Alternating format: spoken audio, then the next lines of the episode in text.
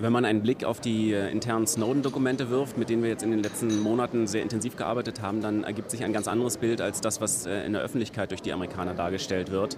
Ähm, die Zahlen von 2010 beispielsweise aus einer internen Übersicht äh, besagen, dass die Amerikaner jedes, jeden, jeden Tag eine Million Ziele attackieren, jeden Tag sechs Millionen neue Ziele identifizieren, dass sie 380 Millionen, 380 Terabyte, ähm, eine unvorstellbar große Summe ähm, schwer, schwer zu vergleichen ist. Sind so viele Daten, wie jedenfalls ähm, kein einzelner Mensch jemals in seinem ganzen Leben anfassen wird. Ähm, und die werden von, pro Tag von den Amerikanern äh, durchgescannt.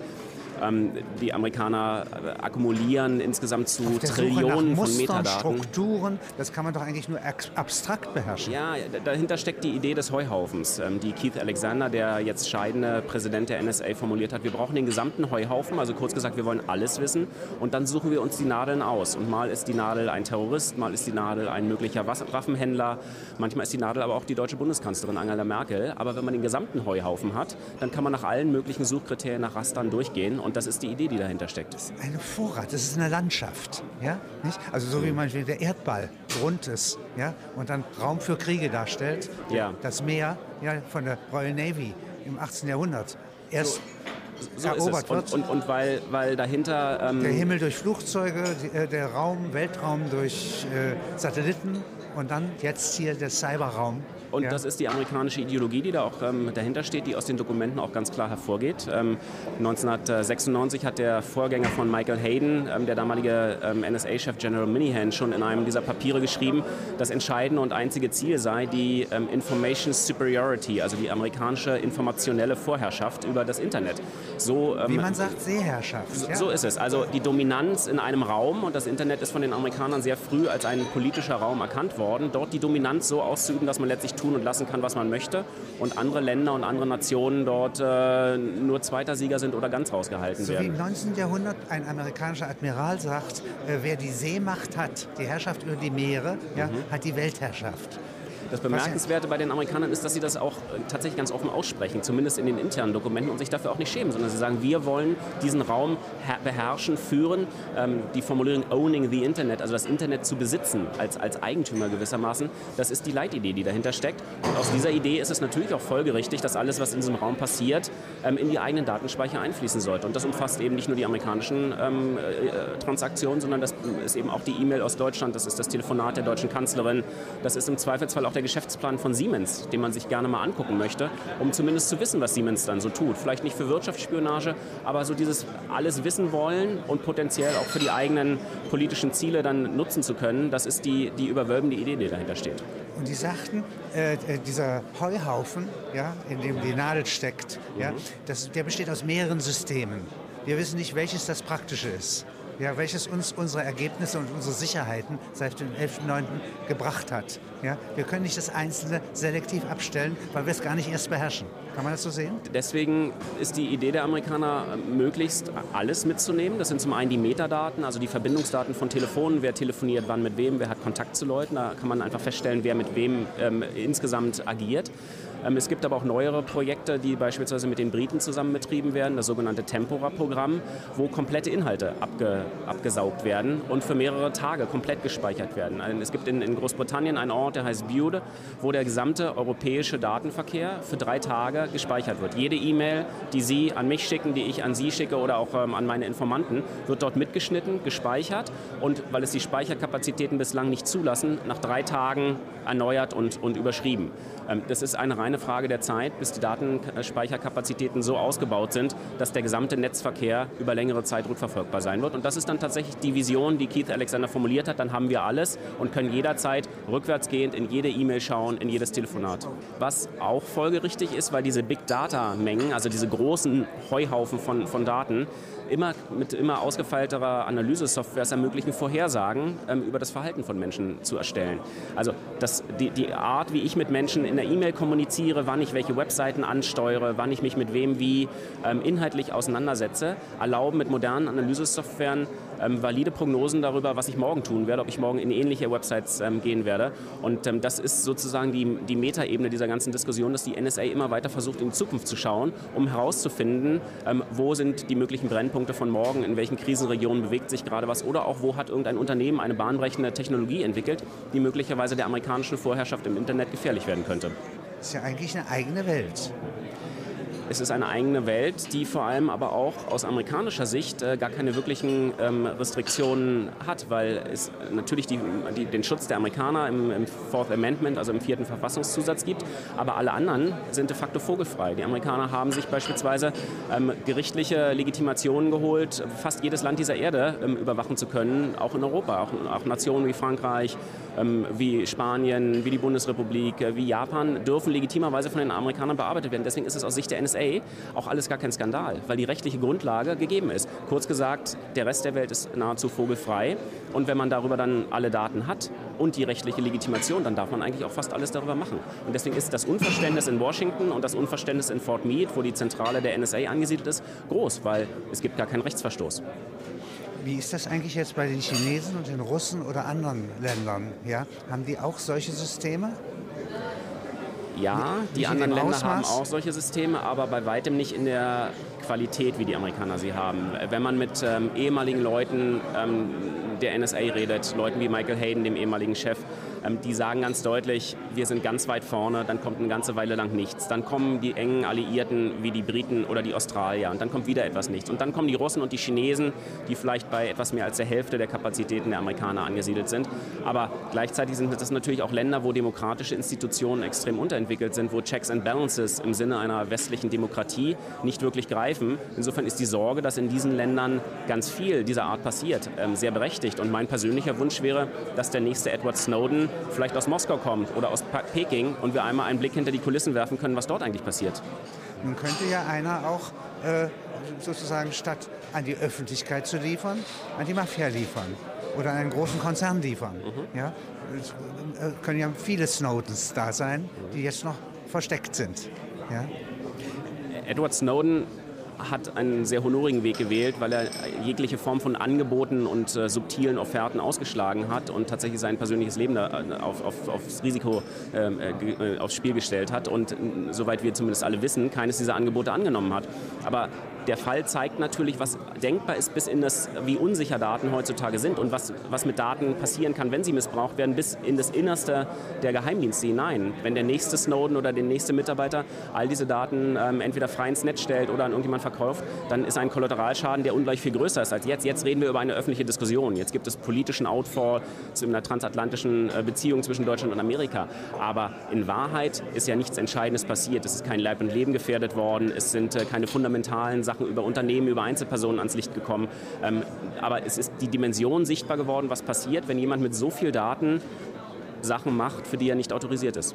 Sie müssen als Journalist jetzt hier äh, in Washington sesshaft, ja, nicht? Sie müssen das alles lernen. Ja? Äh, also wie so eine Cyberwelt funktioniert. Das ist ja neu, das ist eine Navigation äh, die neu ist. Also ich nehme für mich in Anspruch, früh mit dem Internet äh, in Berührung gekommen zu sein, früh auch schon mit E-Mail und Verschlüsselungstechnologien mich auseinandergesetzt zu haben. Und ich gestehe trotzdem, dass der vergangene Sommer, als wir angefangen haben, durch diese NSA-Sachen zu gehen, für mich war wie ein kleines Kind, was neu das Laufen lernen muss oder wie jemand, der überhaupt erst Autofahren oder Fahrradfahren lernen muss. Es ist in einer Art und Weise hochprofessionell, technologisch wahnsinnig ausgefeilt, dass es für jemand, der mit normalem Sachverstand daran geht, extrem lange dauert, um zu verstehen, was eigentlich heutzutage überhaupt alles möglich ist. Gehen wir ins 18. Jahrhundert und da haben wir die Royal Navy. Und das ist nicht nur ein Kriegswerkzeug, sondern das sind Geografen. Ja? Die wollen den Nordpol, ob er von Schiffen zu durchfahren ist, erforschen. Ja? Sie bringen Erdbeeren aus der Karibik ja, nach Tahiti. Ja? Das heißt, es, die Welt wird einmal erfahren durch Schiffe.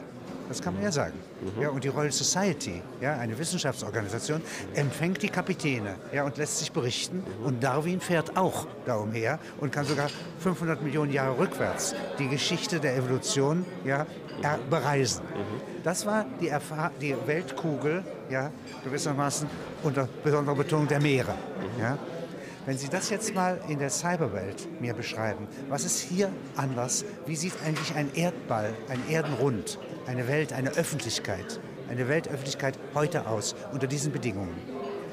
Das Faszinierende der, der Sachen, die wir dort äh, dank Edward Snowden haben sehen können, ist die Fähigkeit, praktisch von Fort Meade aus in den entlegensten äh, Erdwinkel kriechen zu können. Durch verschiedene Datenleitungen, durch diese Glasfaserkabel, die mittlerweile als die großen Blutadern ähm, den, das den, den Erdball... lieber Gott. Ja? Das wäre nicht eine Weltöffentlichkeit. Ja? Nein, das ist erstmal, das ist die Möglichkeit, die, die, einem offen steht, wenn man in der Lage ist, die notwendigen ähm, kleinen Hindernisse zu, zu überbrücken, die die NSA durch Trojaner oder durch Manipulationen an den Kabeln ähm, eben öffnet. Dann stehen einem die Türen offen und man kann von Fort Meade aus bis nach Ulaanbaatar ähm, in, in, das Innerste von, von Unternehmen, von Atomreaktoren und so weiter eindringen. Das ist das, was die NSA auf der einen Seite macht der anderen Seite ist das Internet ja gerade in den vergangenen Jahren zu einem so ungewöhnlichen Medium ähm, auch, auch der Freiheit geworden, wo die Menschen sich ausdrücken können.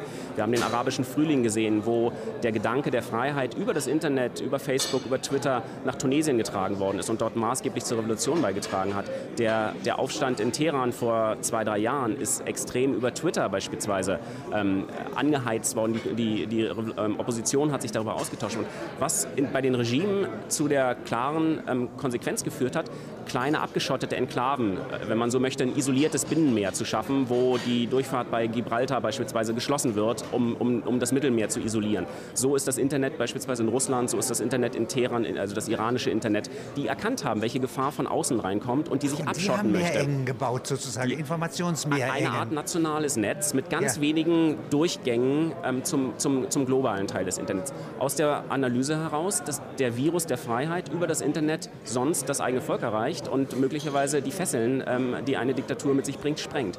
Und die Ironie der Geschichte der Überwachung durch die NSA, die wir jetzt erkannt haben, ist, dass selbst Demokratien wie Deutschland eine solche Form der Renationalisierung äh, erwägen, aus schlichter Verzweiflung, weil sie nicht wissen, wie sie sich vor diesem alles umfassenden Anspruch der NSA und der amerikanischen Regierung schützen sollen. Die Deutsche Telekom erwägt, E-Mails aus Deutschland nur noch über deutsche Rechner zu schicken.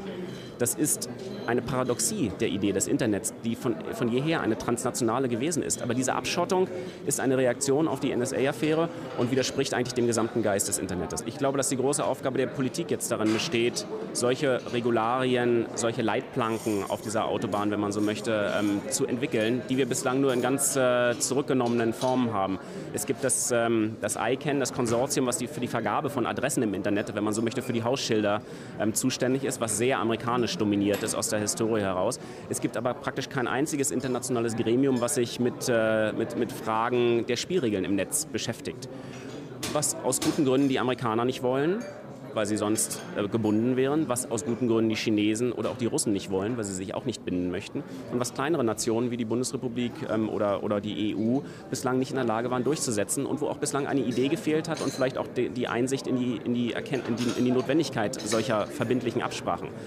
Jetzt sagt der deutsche Innenminister Thomas de Maizière, der für das Internet mit zuständig ist, wir brauchen solche Absprachen. Wir müssen darauf hinwirken, dass es verbindliche Leitplanken gibt. Wir müssen aber gleichzeitig auch darauf achten, dass die deutsche Industrie nach deutschen Standards sich wenigstens selber schützt. Also dass wir zumindest nicht mehr blind darauf vertrauen, dass alles aus Amerika importiert wird, wo die große Idee des Netzes, aber auch der Technologie herkommt. Und ich glaube, dass eine der ganz überwölbenden Aufgaben der Politik darin besteht, diese Idee für das Netz, wenn man so möchte, eine, eine, das Netz muss erwachsen werden, es muss aus dieser, aus dieser Jugendphase rauskommen rauskommen, wo anything goes, alles möglich schien, was dann eben, muss man sagen, hart ausgenutzt worden ist und hart missbraucht worden ist von der NSA. Und diese, diese Form des Erwachsenswerdens, die steht uns allen bevor. Es gibt ja immer die zwei Arten, etwas auszugleichen, Gleichgewichte herzustellen. Das eine wäre durch Verbote ja, oder Grenzziehung. Ja, da habe ich aus Ihnen rausgehört, das ist nur sehr begrenzt möglich. Ja, denn es würde das Internet ja zerstören. Ja. Ähm, das andere, die andere Methode ist, dass man Gegenbeispiele setzt, also eine Gegenoffensive macht und die müsste nicht geheimdienstlich sein, sondern Öffentlichkeit erzeugen. Wenn wir eine robuste Öffentlichkeit hätten, ist es eigentlich egal, was Geheimdienste denken. Ja? ja, aber wir haben im vergangenen Sommer 2013, als äh, die ersten äh, Sachen aus dem Snowden-Fundus äh, publik wurden, leider auch gesehen, dass die deutsche Politik zu dem damaligen Zeitpunkt überhaupt ganz und gar nicht willig war, darauf einzugehen. Also die Öffentlichkeit, die zuerst erzeugt worden ist, hat eher dazu geführt, dass der damalige Innenminister Friedrich nach Washington gefahren ist und den Schulterschluss mit Joe Biden gesucht hat, dass eine Delegation deutscher Geheimdienste zur NSA gefahren ist und gesagt hat, das, das, da ist eigentlich gar nicht schlimm. Dass sich Ronald Pofalla, der damalige Kanzleramtschef, hingestellt hat und gesagt hat, die NSA-Affäre ist, ist beendet, weil die alten Reflexe einer engen transatlantischen Allianz stärker waren, als dem zu glauben, was ein dahergelaufener 29- oder 30-jähriger Whistleblower wie Edward Snowden auf den Markt wirft. Nun hat ein Lernprozess eingesetzt, der maßgeblich natürlich auch dadurch ähm, gesteuert worden ist oder befördert worden ist, dass die Kanzlerin persönlich und das Handy der höchsten deutschen und wichtigsten deutschen Politikerin ähm, abgehört worden ist. Ja. Ähm, das, das hat die ganze, die ganze Sache natürlich nochmal in einer Art und Weise befördert, wie es keiner vorher gedacht hat. Aber bis dahin war die Politik nicht sehr willig und nicht sehr bereit, Dinge, Dinge zu tun. Jetzt sagt der deutsche Innenminister, wir müssen deutsche Unternehmen dazu ertüchtigen und ermutigen, zum Beispiel Verschlüsselungsstandards, sichere E-Mail ähm, zu, zu entwickeln. Wir können nicht darauf äh, vertrauen, dass die Amerikaner da nicht, nicht ähm, dazwischen gehen. Wir können auch nicht auf amerikanische Technologien vertrauen. Wir haben aus den Snowden-Unterlagen gelernt, dass vermeintlich sichere E-Mail, die durch ein Verschlüsselungs-, eine Verschlüsselungssoftware einer amerikanischen äh, Firma geschützt werden soll, dass die NSA mit dem Unternehmen eine Vereinbarung geschlossen hat und da eine Hintertür existiert. Das heißt, das Vertrauen darauf, dass der amerikanische Standard, Apple hat uns den iPod gebracht, ähm, ähm, Intel bringt uns die Prozessoren, die in unseren Rechnern sind, aber wir können nicht darauf vertrauen, dass in diesen Prozessoren und in dieser Software nicht irgendwo ein kleines Fensterchen drin ist, was irgendjemand in Fort Meade bei Bedarf einmal aufmacht, wenn derjenige gerade das Interesse daran hat. Und das führt zu einer ganz anderen Denkweise. Wir müssen möglicherweise auch in Deutschland dahin kommen, dass, dass die Idee von Silicon Valley und, und App-Programmieren, dass wir so eine IT-Wirtschaft entwickeln, wie wir sie bislang in der Form so nicht gehabt haben. Und eine solche IT-Wirtschaft, also ich erinnere nochmal dran, das CERN hat ja einen inhaltlichen Ansatz. Ja? Mhm. Die möchten wissen, wie die Anfänge der Welt gehen und möchten die Sterne erklären im unendlich Kleinen und möchten wissen, wie die Wirklichkeit zusammenhängt. Ja? Und das ist ja sehr inhaltlich. Und hat das Internet hervorgebracht. Kann es sein, dass dieses äh, selbstbewusste, eigene, europäische äh, Gegensystem ja, äh, auch darauf beruht, dass wir überhaupt eine Öffentlichkeit anstreben, die anspruchsvoller ist, ja, die sozusagen die Unterhaltung ja, bis zu wirklichen Emotionen, äh, die Information bis zur Erzählung ja, treibt, dass wir überhaupt ja eine Renaissance des Öffentlichen. Also wir merken in dieser Diskussion schon, wie ein sehr unterschiedliches Verständnis von, von Freedom of Speech und, äh, und persönlichen Menschenrechten und auch der, der Privatheit ähm, existiert. Das, Bundes, das Bundesverfassungsgericht hat in seinem Urteil vor fünf, sechs Jahren ähm, eine Art digitales Grundrecht ähm, entwickelt, was letztlich der Entwicklung des Internets und, des, und, und den Aktivitäten der einzelnen Leute im Netz Rechnung trägt, indem es Aktivitäten auf Facebook, E-Mails und andere Sachen, also digital, unsere tägliche digitale Datenspur letztlich als ein digitales Grundrecht anerkannt hat.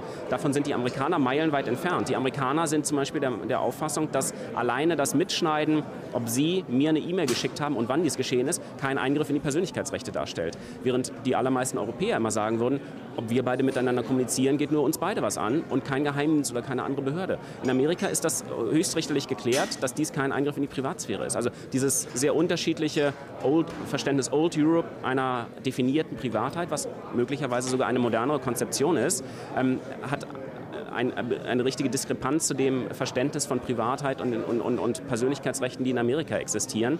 Ähm, und auch da wird im Moment umeinander gerungen. Auch da wird um, um das Verständnis gerungen, letztlich welcher dieser Ansätze sich durchsetzt. Ähm, und die Amerikaner haben sehr deutlich zu erkennen gegeben, habt euch nicht so, seid nicht so empfindlich. Ähm, wir werden sehen, diese Frage ist offen. Öffentlichkeit besteht, hat ja seine Substanz äh, in eigentlich dem Löwenanteil der Erfahrung, die ist intim, die ist privat. Und die andere Teil äh, kommt aus der Arbeitswelt.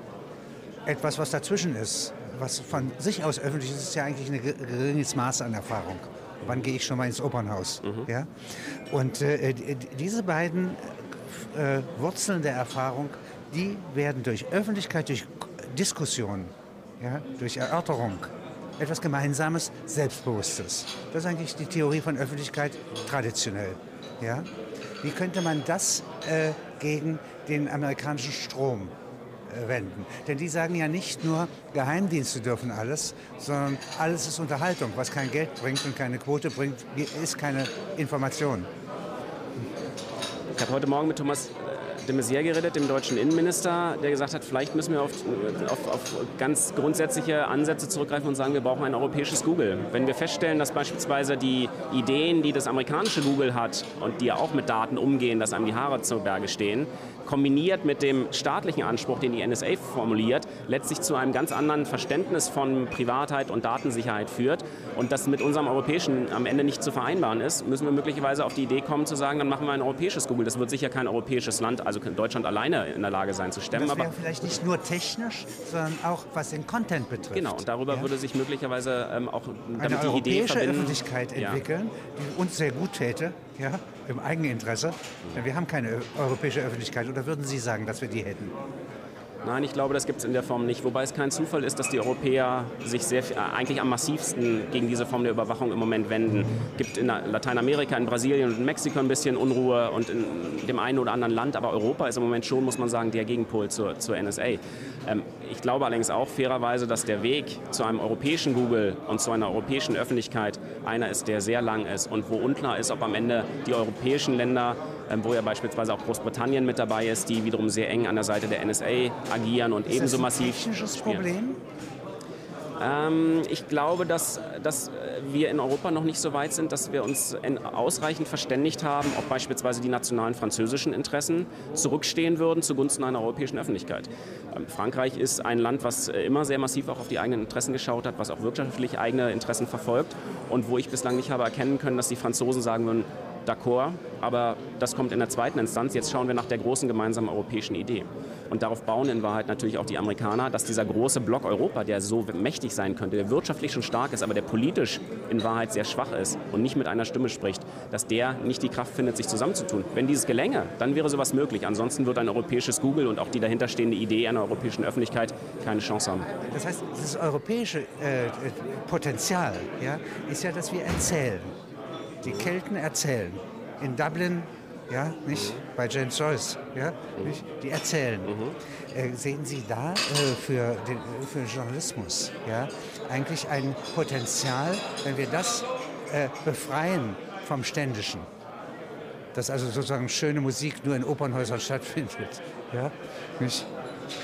Na, der Journalismus steht ja vor, vor insgesamt im Moment einer, einer großen Herausforderung. Er muss auf der einen Seite sich von den alten Verständnissen, von den alten Gefäßen, in denen er stattgefunden hat, lösen.